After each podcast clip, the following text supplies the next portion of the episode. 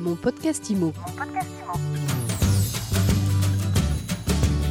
Bienvenue dans ce nouvel épisode de mon podcast IMO. Chaque jour, un éclairage sur l'actualité de l'immobilier avec un invité. Notre invité du jour, c'est Éric Chatry. Bonjour. Bonjour Fred. Vous êtes président et cofondateur de Je rêve d'une maison. Alors déjà, c'est un, un, joli nom d'entreprise.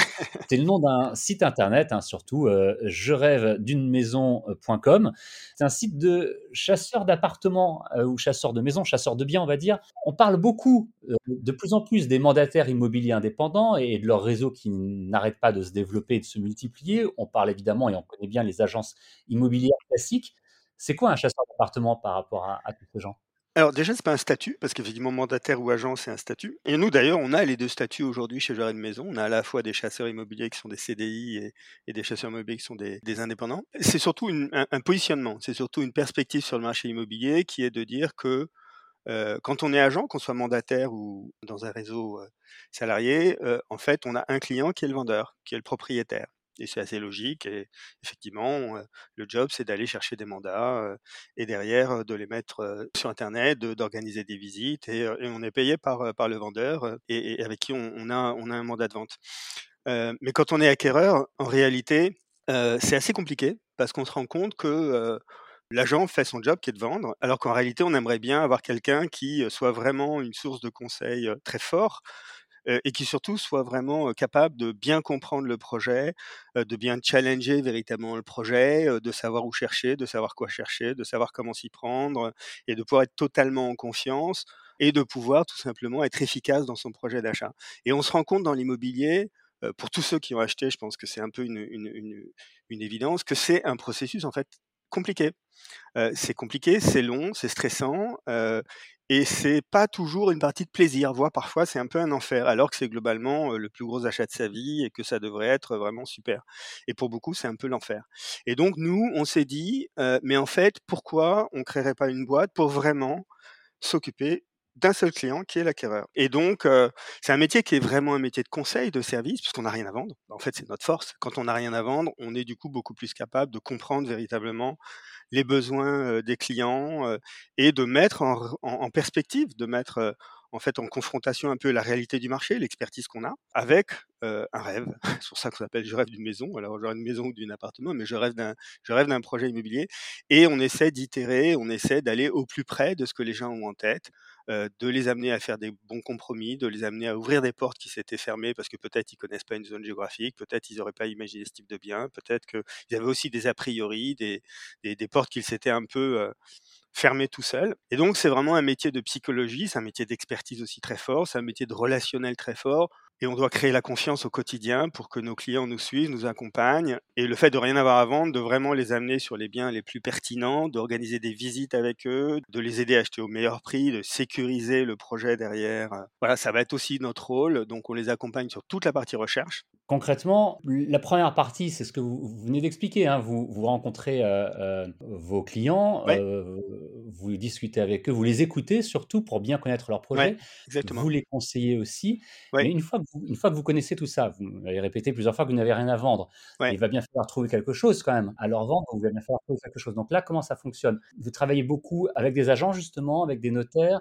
Vous suivez vraiment l'actualité du marché et des offres? Ben, On travaille sur tout le marché. C'est-à-dire que effectivement, on a développé un outil propriétaire hein, qui s'appelle Imoscan, qui nous permet de récupérer tous les biens qui sont sur le marché. Donc, on a beaucoup de techno, on a des algorithmes, on a notre propre équipe de dev, et ça nous permet effectivement d'avoir les biens dès qu'ils sont publiés. On les dédoublonne.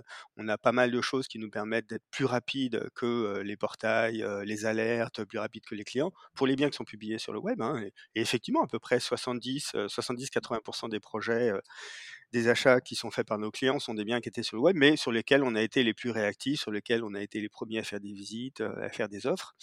Et puis, ben, on a aussi euh, d'autres types de canaux. Alors, vous parliez des canaux de, notaires ou autres, mais aussi beaucoup de off-market. Alors, le off-market, c'est quoi? C'est des biens qui sont euh, en mandat par des agents et qui, avant de les commercialiser sur le web, sur ce loger ou d'autres plateformes, euh, vont euh, actionner euh, leur fichier client, leur fichier d'acheteur, pour éventuellement essayer de les vendre souvent un petit peu plus cher. Hein, c'est le principe du off, ce qui est rare et cher, mais ça peut être des biens effectivement de qualité.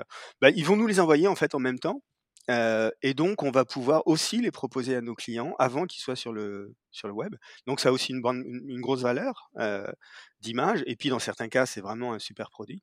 Et donc ça fait aussi partie de notre valeur ajoutée, c'est ben, on a plusieurs centaines de biens off market qui nous sont présentés, qui sont proposés, qui nous sont proposés par les agents toutes les toutes les semaines.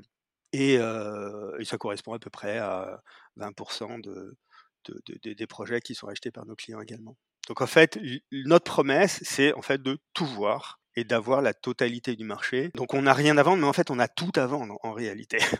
Euh, simplement on n'est pas biaisé, simplement on n'a pas de parti pris et on ne va pas se limiter entre guillemets à notre portefeuille en essayant d'expliquer au client que bah, le bien qu'on a c'est forcément celui-là qui est le bon pour le client, parce qu'en réalité euh, c'est qu'une fraction, c'est une c'est une tête d'épingle souvent sur le marché et nous on a tout à proposer en fait. On va vraiment du coup proposer ce qui est le mieux pour l'acquéreur et non pas ce qu'on a euh, en mandat. Quelle est la typologie des clients euh, de gérer une maison? Ça peut être des primo-accédants, donc des trentenaires, CSP+, euh, en accession qui vont faire leur première acquisition. On en a pas mal. Donc souvent, c'est des projets entre 300 et, 600, 700 000 euros.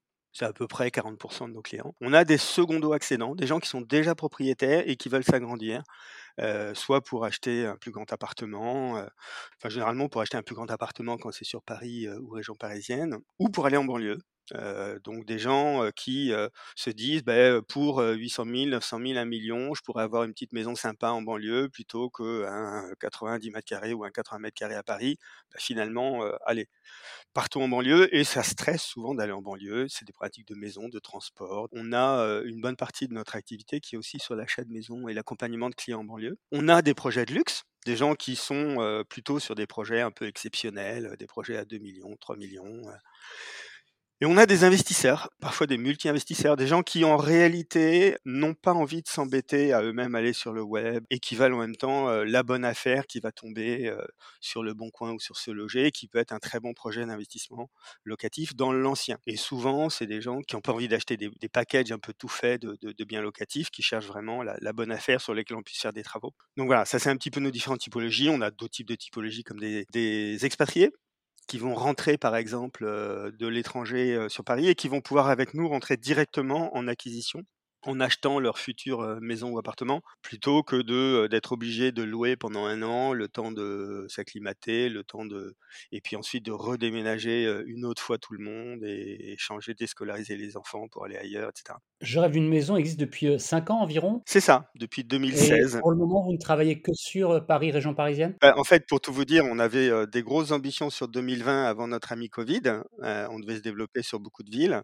Évidemment, ben, ça nous a mis un frein assez important sur le développement régional. On va reprendre le développement régional d'ici quelques mois sur Lyon, sur Marseille, sur, sur Bordeaux, sur d'autres villes. Parce qu'en fait, il y a le même type de, besoin d'accompagnement des clients. Parce qu'encore une fois, c'est pas une dimension géographique particulièrement, c'est vraiment une dimension un, peu, un, peu, structurelle du marché de dire que quand on est acquéreur, on est un peu tout seul aujourd'hui pour acheter et qu'on a besoin d'un conseil de confiance, d'un intermédiaire qui peut nous aider à être efficace. Merci beaucoup pour cet éclairage extrêmement instructif sur les chasseurs immobiliers. Éric Chatry, je rappelle que vous êtes cofondateur et président de Je rêve d'une maison, le site je rêve d'une maison.com. Et puis vous nous donnez des nouvelles. On se reparle lorsque vous développez dans les régions françaises. Ça marche. Merci beaucoup. Mon podcast IMO, c'est tous les jours, c'est sur toutes les plateformes de podcast. N'hésitez pas à vous abonner, à le partager, à laisser des étoiles et des commentaires.